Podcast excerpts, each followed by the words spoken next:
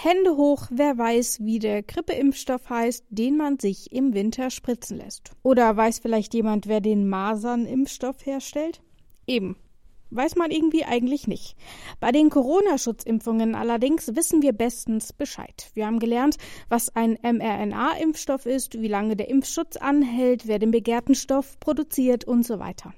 Wogegen kann man aber eigentlich noch so impfen? Was passiert eigentlich nach dem Peaks und welche Impfungen sind denn eigentlich besonders wichtig? Darum geht's heute in das grüne Herz. Mein Name ist Rabea. Hi. Das grüne Herz der AOK Plus Podcast. Und ich dachte, es ist mal wieder Zeit, eine bekannte Stimme in den Podcast zu holen. Heute sitze ich mal wieder mit Doc Felix, aka Felix Berndt hier in unserem Plagwitzer Studio. Hallo Felix, schön, dass du da bist. Hast du den Weg wieder zu uns gefunden gut? Äh, ja, überraschend gut tatsächlich. Hat mich auch überrascht, äh, aber diesmal mit einem eigenen Verkehrsmittel, ja. Sehr gut. Dann würde ich sagen, fangen wir doch einfach mal an, denn wir sprechen ja heute übers Impfen und ich glaube, Impfen ist das Thema der letzten Jahre gewesen im Kontext der Pandemie. Alle, wann kommt die Impfung? Welche Impfung brauche ich? Welcher Impfstoff ist am besten? Ich glaube, wir haben noch nie so häufig übers Impfen gesprochen. Und deswegen würde ich jetzt erstmal schauen, ist das Fluch oder Segen, dass wir plötzlich so viel übers Impfen wissen oder zumindest glauben, so viel übers Impfen zu wissen? Also ich muss da ganz klar sagen, ich würde es als Segen bezeichnen, die Impfung, weil ähm, jetzt ähm, von meinem medizinischen Konzept, ich bin ja so ein bisschen der Doktor, der möchte, dass die Leute schon betreut werden, wenn sie noch gesund sind und gar nicht erst krank werden. Ja, da mhm. sage ich ja immer, hey, irgendwie ist das System so ein bisschen falsch, dass man erst, wenn man krank ist, zum Arzt geht. Und die Impfung ist natürlich absolut ideal für dieses System, weil die meisten Leute haben ja keine Lust, krank zu werden. Und wenn die Impfung uns davor schützen kann, ist ja absolut mega.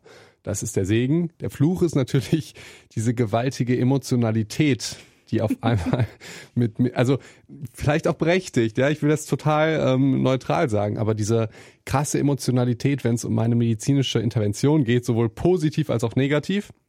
Ich habe damals, ich glaube, als einer der Ärz ersten Ärzte auch mitgeimpft. Mhm und habe so die komplette die komplette Zeitlinie mitverfolgen können von dem Zeitpunkt, wo jeder geimpft werden wollte am Anfang mhm. und es sich wirklich darum gekloppt wurde, welche wer dann den BioNTech-Impfstoff äh, kriegt, also mhm. teilweise wirklich gekloppt und ähm, bis hin dann zu der Zeit, wo man die Leute die ganze Zeit motivieren musste, weil irgendwann waren halt 40 Prozent geimpft mhm. und dann ging es halt einfach schwer weiter. Ja, und seitdem ist irgendwie auch träge geworden.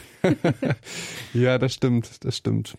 Tatsächlich ist es ja in der Corona-Pandemie jetzt das erste Mal gewesen, dass mRNA-Impfstoffe verimpft wurden. Das ist ein neues Konzept, aber wir haben ja auch schon vorher viele Impfungen bekommen, also zum Beispiel gegen Tetanus, Masern, Röteln. Wie unterscheiden sich denn diese Impfstoffe jetzt von diesen neuen, modernen Impfstoffen gegen das Coronavirus, von denen wir alle glauben, super viel zu wissen? Aber über die bisherigen Impfungen, die wir bekommen haben, haben wir uns nie im Leben so krass informiert wie jetzt über die. Deswegen mal die Frage, wie ja. funktionieren die denn? Ähm, erstmal muss ich noch mal kurz sagen, äh, es ist ja wirklich ein neuer Impfstoff und das ist auch der erste, der zugelassen ist als mhm. mRNA-Impfstoff. Das heißt aber nicht, dass der gestern erfunden wurde, sondern wir forschen schon, schon seit 25 Jahren an dem. Ja. Und mit wir meine ich jetzt Menschen. Also ich nicht, äh, aber wir Sonst Menschen. hätte ich noch ein paar Nachfragen gehabt. Ja, genau. Also äh, kurz äh, zu, zu mRNA-Impfung, beziehungsweise erstmal vielleicht zu den anderen äh, hast bestimmt schon mal gehört, es gibt ja Lebend- und Totimpfstoffe. Mhm. Und im Prinzip ist die Idee wie folgende. Wir zeigen unserem Immunsystem, wie der Feind aussieht. Ja, dass unser Immunsystem weiß, ja, ey, so sieht der Feind aus und wenn mhm. der nochmal kommt, machen wir den platt. Und äh, bisher war es so, dass wir entweder die, die Erreger abgeschwächt haben, ja, dass die uns nicht mehr gefährlich werden können, mhm. ja, oder dass wir die, die Erreger zerschnitten haben, zerkocht haben, äh, nur Fragmente der Erreger äh, uns eingeimpft haben, sodass unser Immunsystem dann darauf reagieren konnte. Also das war die Idee. Und bei der mRNA-Impfung ist jetzt das Neue, dass wir gar nicht mehr so mit den Fragmenten äh, der Erreger arbeiten, sondern mit dem Bauplan des sogenannten Spike-Proteins. Also wir mhm. arbeiten dann mit diesem Bauplan, das ist die mRNA. Die Idee ist, ähm, wir impfen uns diesen Bauplan ein und unser Körper baut dann dieses Spike-Protein und das ist so ein bisschen das, das, das Neue ähm, daran, ja. Also ich muss ja ehrlich sagen, ich finde dieses Neuartige klingt irgendwie so ein bisschen cooler als so Totimpfstoff und wir spritzen uns lebendige Viren oder irgendwie sowas. Absolut, finde ich auch ultra cool. Es hat sogar einen gewaltigen Vorteil. Ähm, der höre ich tatsächlich auch relativ wenig, diesen Vorteil. Und zwar nehmen wir mal jetzt äh, Grippeviren. Mhm. Da müssen wir uns ja theoretisch jedes Jahr nochmal neu impfen lassen. Und wenn wir Tot- oder Lebendimpfstoffe nehmen, dann haben wir ja nur die Möglichkeit, uns mit Dingen zu impfen, die schon existieren. Mhm. Klar, ne? Also anders geht's ja nicht. Du kannst ja, also es wäre ja schon fatal, wenn man neue, neue komische Mutanten ranzüchtet, um die dann, ne? Ich habe das Gefühl, das ist keine gute Idee. Definitiv. Aber bei dem mRNA-Impfstoff, und das wird ja gerade gemacht, könnte man schon so ein bisschen versuchen, in die Zukunft zu gucken, weil man mhm. müsste ja jetzt nicht die Viren, Mutanten bauen, sondern einfach gucken, hey, wie könnte der denn vielleicht aussehen? Das heißt, unter Umständen kann es sein, ja, es ist alles wissenschaftlich und es ist, glaube ich, nur eine Theorie. Die Leute, die wirklich daran forschen, die wissen das natürlich besser als ich. Aber die, die Forschung um den mRNA-Impfstoff könnte es möglich machen, dass wir bevor eine Mutation ausbricht, schon ein bisschen besser darauf vorbereitet mhm. sind. Ja, vielleicht sollten wir das auch noch mal ganz kurz erklären, weil du eben die Grippeimpfung angesprochen hast, die, die wir uns ja zumindest bestimmte Risikogruppen jedes Jahr holen. Ähm, dort ist es ja so, zum Beispiel Masern oder Röteln muss ich nicht jedes Jahr impfen. Ähm, aber bei den Grippeviren ist es eben so, dass jedes Jahr ein anderer Stamm dominant ist und die Impfung vom letzten Jahr einfach gar nicht so gut gegen diese Viren hilft und man deswegen dann quasi noch mal den äh, aktuellen Stamm noch mal mit verimpft. Habe ich das richtig zusammengefasst? Äh, ja, genau. Äh, da gibt es wirklich ganz, ganz viele Gründe. Ähm, ein, ein Grund ist ähm, natürlich der Impfstoff. Das kennen wir jetzt leider auch beim Corona-Impfstoff. Ähm, wie gut ist der Impfstoff und mhm. wie gut schützt er dich und vor allen Dingen, wie gut schützt der, ähm, schützt er dich vor der Weitergabe des Impfstoffs, äh, des, des, des Virus. Mhm. Das ist natürlich von Impfstoff zu Impfstoff und von Erreger zu Erreger total unterschiedlich. Also Nummer eins Impfstoff, Nummer zwei wäre zum Beispiel ähm, die, äh, die Viren selbst wenn der, der Grippevirus zum Beispiel, der mutiert ständig, also der mhm. verändert sich ständig und ähm, das müsste man dann immer anpassen. Andere sind vielleicht so ein bisschen träger, verändern sich, mutieren nicht so krass. Und dann kann man sagen, ja komm, du bleibst so wie du bist. Ja, also so ganz einfach runtergebrochen. Gibt es aber noch ein paar andere Gründe. Wie funktioniert denn aber dann tatsächlich die Impfung? Also ich kriege welchen Impfstoff auch immer gespritzt. Ja. Und wenn dann Viren kommen, dann merkt der Körper, ayo, das kenne ich schon, also bilde ich Antikörper. Das ist meine sehr, sehr rudimentäre Zusammenfassung. Wie sieht es denn ein bisschen ausführlicher aus? Also was macht denn der Körper eigentlich nach so einer Impfung und vor allem, wenn dieser Impfstoff dann wieder aktiviert wird? Ähm, du hast es schon sehr, sehr gut äh, erklärt. Ich finde ja auch. Sehr, sehr, ultra gut. ähm, ich muss sagen, äh, das Podcast-Format ist natürlich nicht das Beste, um das zu erklären, weil das funktioniert am besten mit Videos. Da mhm. gibt es ja ganz viele, by the way, auch von der AOK, muss man ganz kurz zu sagen, gibt's auch coole Videos. Ähm, aber du hast es eigentlich schon sehr gut erklärt. Also wenn wir jetzt uns impfen, und das ist eigentlich auch jetzt von Impfstoff zu Impfstoff ja, relativ egal, en, entsteht erstmal so eine Entzündung. Sagt man, und Entzündung, das ist ja so was Schreckliches, äh, das will man ja nicht und denkt sofort an Rheuma oder Morbus Crohn oder Colitis ulcerosa. Aber Entzündung ist erstmal was Gutes. Denn ich möchte kurz erwähnen, ich glaube, nur du denkst daran, wenn du Entzündung hast. okay. okay. Aber Patienten, die das haben, die denken dann ja, daran. Okay. Ja, ich habe jetzt aus derer Sicht gesprochen. Ähm, aber Entzündung ist erstmal was Gutes. Mhm.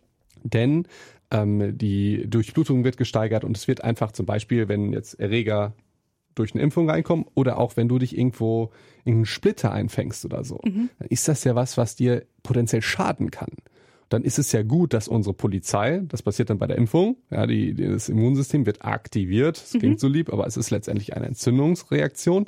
Deswegen auch die, die ähm, Impfreaktion, dass es ein bisschen rot wird, dass mhm. es vielleicht ein bisschen weh tut, dass es vielleicht ein bisschen eine Schwellung gibt, also ganz, ganz klein, ja. Mhm. Aber äh, vom, vom, vom Prinzip ist es erstmal eine Entzündung, dass unser Immunsystem aktiviert ist. Das wollen wir ja. Mhm. Und ähm, die Idee ist jetzt, dass sich bei bestimmten Impfungen Gedächtniszellen bilden. Ja, und so, dass wenn äh, die Erreger dann ein zweites Mal kommen, dass sie dann sofort sehen, ey, den mache ich platt. Mhm. So, rudimentär erklärt. Du hast eben schon angesprochen, diese, diese Impfreaktionen. Und da gab es ja auch während der Corona-Pandemie ganz, ganz viele ähm, ganz, ganz viel durcheinander werfen. Was ist Impfreaktion? Was ist eine Nebenwirkung und so weiter? Du hast eben schon so ein bisschen erklärt, wie so eine Impfreaktion zustande kommt. Was ist denn noch eine Impfreaktion? Also was ist denn normal nach einer Impfung? Ähm, mir fällt zum Beispiel noch ein, grippeähnliche Symptome. Mhm. Gibt es dort irgendwie noch was, dass wenn ich mich impfen lasse und dann einen Tag oder zwei später dieses und jenes Symptom spüre, dann weiß ich, ja, ja, das ist nichts Schlimmes. ich hasse es natürlich zu sagen, ja, ja, das ist nichts Schlimmes, weil hinter ist irgendwas Schlimmes und jetzt bin ich dafür verantwortlich. Ähm, vielleicht ist es, ist es gut, einmal den Unterschied zwischen der Nebenwirkung und der Impfreaktion zu erklären. Gerne. Ja, die Impfreaktion ist das, was wir ja, erwarten, was bei dem einen oder anderen ein bisschen mehr ausfällt oder bei der einen oder anderen Impfung ein bisschen mehr. Mhm. Bei BioNTech war es zum Beispiel so, dass nach der ersten Impfung hatten die Leute so gut wie nichts, außer halt Schulterschmerzen. Mhm. Und nach der zweiten Impfung hatten die Leute Symptome und das war ja deine Frage wie Kopfschmerzen, vielleicht ein bisschen Fieber, vielleicht ein bisschen Schwindel. Ich lag ähm, richtig flach. Ja? Komplett. Das war, mein, das war mein erster Hochzeitstag oh. und ich habe ihn die ganze Zeit mit Fieber im Bett oh, verbracht. Oh, also, yeah. okay, okay. Ich muss, ich muss sagen, beim zweiten Mal habe ich auch äh, Symptome gehabt. Ja, ne? Und, und ich, Hat ich, ganz schön ausgenockt. Ich, ich, ich habe es aber ein bisschen genossen. Aber Thema, war, warum man Krankheit genießen kann. Das kommt noch. Das kommt noch, genau. Ähm, ja, tatsächlich, das war bei mir auch so. Bei Astra war das ja umgekehrt. Mhm. Da war es die erste war Hölle und danach war es ähm, eher chilliger. Also mhm. es kommt halt wirklich drauf an. Ähm, so, Impfreaktion, ja, also das, was wir im Prinzip erwarten, kurzzeitige Reaktion auf den Impfstoff, ähm, was von Person zu Person mhm. unterschiedlich ist. Die Generation unserer Großeltern würde sagen, ist halt egal, man liegt dann halt drei Tage flach und es geht einem schlecht. Unsere Generation würde sagen, ich kann heute nicht äh, maximal trainieren. Das ist, also oh no. das, ich habe mich jetzt selber zitiert, natürlich, bei mir geht's da so.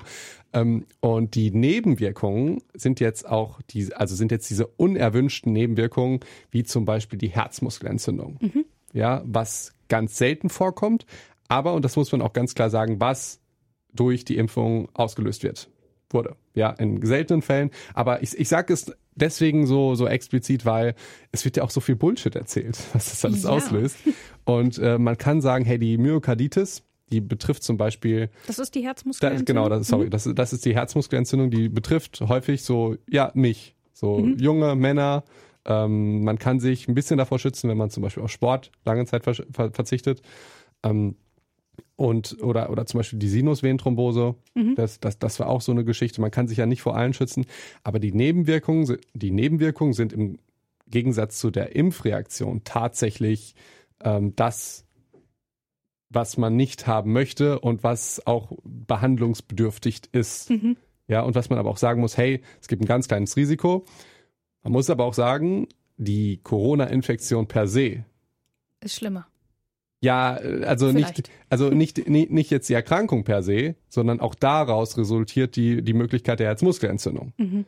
Deswegen, also es macht ja auch schon einen Sinn, dass wenn man ähm, eine Impfung bekommt, dass man ganz abgeschwächt selten eventuell ein Symptom bekommen könnte, wie auch nach äh, der Krankheit. Und es macht, also es macht Sinn, ja, aber es macht vor allen Dingen Sinn, dass es bei der Krankheit viel, viel schlimmer und viel, viel häufiger fort, äh, mhm. auftritt. Ne? Ja.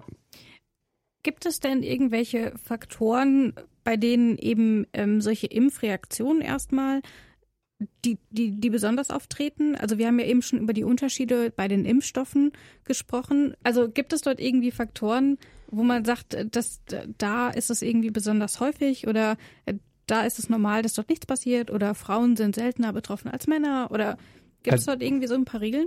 Also ähm, es gibt bestimmt retrospektiv, äh, dass man sagen kann, hey, es sind Frauen mehr betroffen als Männer oder mhm. Männer mehr als Frauen oder so, wenn man die einfach befragt.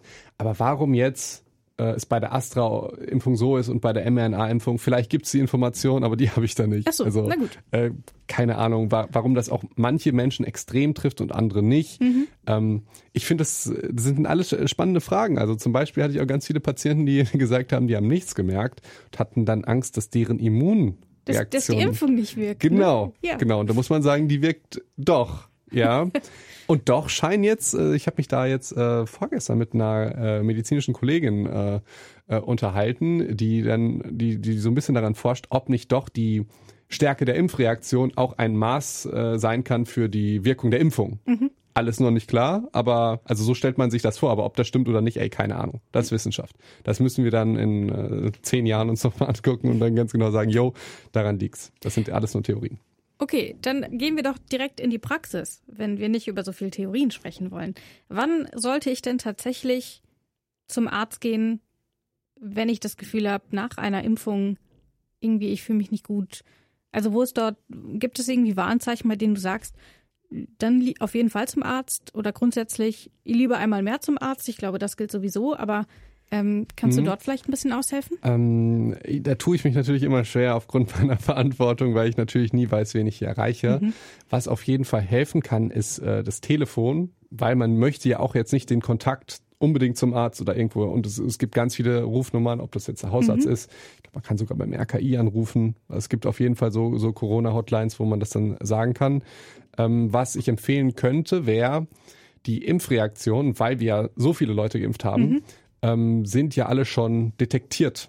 Mhm. Ja, also man kann die, ich sag jetzt mal googeln und auf seriösen Seiten sieht man dann, aha, ähm, 30 Prozent der Leute haben danach ich, alles jetzt erfunden mhm. von mir, haben irgendwie Kopfschmerzen oder ja. 10 Prozent sind schwindelig oder so. Man wird zum Beispiel feststellen, dass ein Großteil Schulterschmerzen hat mhm. oder sowas wie Schmerzen an der Einstichstelle. Natürlich hast du da Schmerzen, weil ja. da ist halt eine Metallnadel reingestochen worden ähm, und das vielleicht hilft das so ein bisschen, damit man sich nicht verrückt macht, wenn mhm. man nur was Kleines hat. Ähm, aber die Anzeichen, wenn, wenn man von, von einer Nebenwirkung jetzt bei der Herzmuskelentzündung, wenn man Herzschmerzen hat oder so, äh, würde ich tatsächlich schon zügig ähm, mich untersuchen lassen. Da kann man an dieser Stelle vielleicht ja auch nochmal auf die 116, 117 hinweisen, ähm, wo man immer anrufen kann, wenn man sich unsicher ist und die geben dann nochmal einen gewissen Rat, wo man sich hinwenden soll, ähm, und können dann eben auch in, ganz speziell weitervermitteln. Das können wir hier in dem Podcast natürlich nicht leisten. Nun will ich aber trotzdem noch so ein bisschen schauen, es klingt jetzt alles so negativ, wenn wir erstmal so über Impfreaktionen und so sprechen, aber die ist ja eigentlich was Gutes. Nun will ich aber auch so ein bisschen auf Mythen eingehen, denn ein Problem ist ja, dass ähm, es viele Horrorstories gibt im Internet. Also man muss nur einmal irgendwie Impfschaden oder so eingeben und dann findet man ganz, ganz viel. Und auch beim Coronavirus war es ja so, dass es ähm, schnell äh, so Mythen aufkamen von wegen die Corona-Wirkung, äh, die Corona-Impfung hat Auswirkungen auf die Fruchtbarkeit von Frauen und so weiter. Wie kann man man denn da gut dagegen wirken? Also gibt es irgendwie so äh, Übersichtsseiten, wo man wirklich seriöse Seiten findet? Beim RKI sicherlich. Kannst du darüber hinaus noch was empfehlen? Ähm, die STIKO kann ich empfehlen. Mhm. Und äh, also äh, ich habe da auch so unterschiedliche Herzen in meiner Brust, weil ich weiß, die Leute wollen nicht die Seite vom RKI sehen, die wollen auch nicht die STIKO-Empfehlung sehen, sondern die wollen den Podcast von Drosten hören. Ja. ja? Oder, oder die, unseren Podcast. Oder unseren Podcast. Also das ist immer so, dass die Obrigkeit der Ärzte immer meint, da, also es ist natürlich das Neutralste und das Beste, mhm. wenn man es, sich das RKI anguckt und wenn man sich die STIKO anguckt. Nur man vertraut natürlich nicht einfach irgendeiner Internetseite, nur weil jetzt ganz viele Leute sagen, die auch seriös sind und angesehen. Ähm, also deswegen vielleicht auch mal so ein paar Empfehlungen. Es gibt diesen Science Martin, Mhm. auf, auf YouTube. Äh, total cooler Typ. Und es gibt die Dr. Julia Fischer, die macht auf Instagram grandiosen Content darüber, kann ich, kann ich wärmstens empfehlen. Ähm, ja, okay, YouTube-Kanal natürlich auch. ähm, also, dass man auch mal so ein Gesicht dazu hat. Und ich bin auch mhm. Fan vom Drosten-Podcast.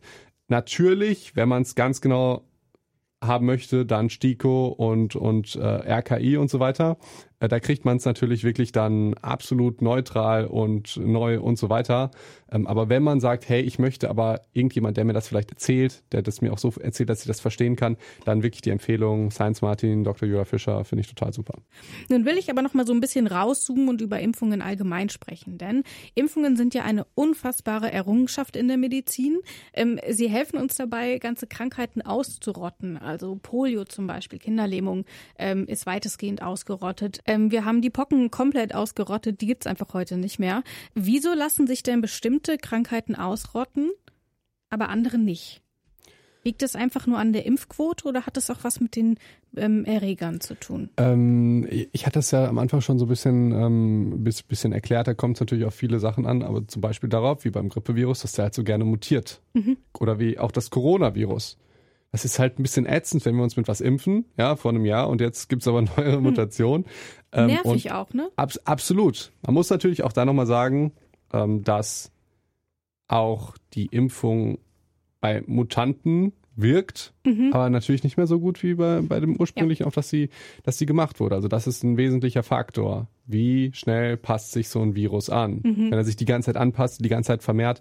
Vor allen Dingen, wir leben ja jetzt auch in einer globalisierten Welt. Also, wann war Pocken? 200 Jahre her oder so? 400 Jahre her? Irgendwie, irgendwie sowas, ja, auf jeden Fall sehr lange her. Ähm, heute ist es ja so, dass ähm, jeder ständig nach Südafrika, Bali, Dubai mhm. und so weiter fliegt. Dadurch nehmen wir natürlich immer neue Mutanten und tragen die durch die ganze Welt. Und dadurch machen wir es natürlich einfach schwierig, äh, ma machen wir es uns eigentlich dem Virus leicht, also mhm. dem machen wir es leicht, sich zu vermehren. Vor allen Dingen, wir sind ja jetzt, wir haben das Glück, dass so viele bei uns geimpft sind. Mhm. Das höre ich auch nie. Sind ja schon hier ganz schön viele geimpft. Wenn wir jetzt in Entwicklungsländer gehen oder in den, in die Länder, wo wir so gerne Urlaub machen, mhm. dann ist das dann natürlich anders. Ja. Und wenn wir da Urlaub machen, und da mutieren die Viren weiter vor sich hin und wir bringen die dann wieder mit und fahren dann da wieder hin und so weiter. Also wir sind global. Dann machen wir es natürlich dem Virus es einfach, sich zu vermehren und zu, zu überleben. Mhm. Würdest du dann sagen, unter dieser Perspektive der Globalisierung wird es in Zukunft schwieriger sein, Krankheiten auszurotten oder, Stichwort mRNA-Impfstoffe, vielleicht sogar leichter, einfach weil wir viel besser reagieren können? Schwierige Frage, ich weiß, aber also, ist ja nicht zum Spaß hier. Du, du, du stellst mir eher eine philosophische Frage. ja, würdest du sagen, dass das klappt? Also ich, ich, ich, ich will mir eigentlich gar nicht anmaßen, die Frage zu beantworten. Mhm. Also ähm, ich glaube, es war früher halt einfacher, heute wird es eher schwieriger. Wir haben die Hoffnung mit dem mRNA-Impfstoff, dass wir das vielleicht doch hinkriegen. Mhm. Ähm, also diese Frage, die kann ich nicht äh, beantworten. Ähm, ich würde viel eher die Aufmerksamkeit auf das richten, was wir unter Kontrolle haben. Ja, und dazu zählen ja auch nochmal diese Abstandsregeln und die, die Masken, auch wenn das alles nervig ist und so weiter. Wenn wir jetzt die Ausrottung nicht hinkriegen, dass wir dann gu einfach gucken, was haben wir in unserem Einflussbereich mhm. äh, unter Kontrolle, damit die Viren sich nicht vermehren. Ja, damit die sanft sind. Mhm. Dann will ich zu meiner letzten Frage kommen. Wir haben jetzt auch schon viel darüber gesprochen, wie weit Impfungen gekommen sind und äh, was sie uns tatsächlich gebracht haben im Leben. Deswegen meine Frage, was ist denn das nächste große Ding beim Impfen? Also gibt es irgendwie neben mRNA Entwicklungen, von denen du mitbekommen hast, wo du sagst, das wird nochmal ein Gamechanger? Äh, ich hoffe, es ist die mRNA-Impfung selbst. Okay. Also, nee, keine Ahnung. Besser kann es nicht werden. Ja, also es kann natürlich immer besser werden. Ähm, ja, aber wir sind da ja erst seit 25 Jahren dran. Ist ja auch nicht so ultra lange. Ne? Und, aber schon auch lang. Aber schon auch lange, je nachdem aus welcher Perspektive man das betrachtet. Ne? Ähm, aber nee, da, also die beiden letzten Fragen, da, da musst du zum Beispiel die Julia Fischer fragen, die wird das wahrscheinlich wissen. Ja, ich werde es mal in die Redaktion weitergeben. Okay. Dann erstmal vielen lieben Dank, Felix. Vielen Dank für deine Zeit und für die spannenden Einblicke zum Thema Impfen. Dankeschön. An dieser Stelle sei außerdem gesagt, dass alle Versicherten der AOK Plus alle öffentlich empfohlenen Schutzimpfungen grundsätzlich über die elektronische Gesundheitskarte bekommen können. Das heißt, man muss sich nicht mit irgendwelchen Abrechnungen rumärgern oder sonst irgendwas organisieren. Bei Fragen zum Thema Impfen, genauso wie es bei allen anderen Gesundheitsthemen ist, hilft der medizinische Informationsdienst der AOK Plus, der heißt Clarimedis und der ist rund um die Uhr an 365 Tagen im Jahr verfügbar. Für AOK-Mitglieder ist das natürlich kostenfrei und wenn ihr mehr über diesen Dienst erfahren wollt und dann natürlich auch übers Impfen, dann gebt doch einfach mal bei Google Clarimedis mit C ein und dann findet ihr dort alle wichtigen Informationen. Das war's erstmal von uns für heute. Ciao, bis zum nächsten Mal. Das grüne Herz der AOK Plus Podcast.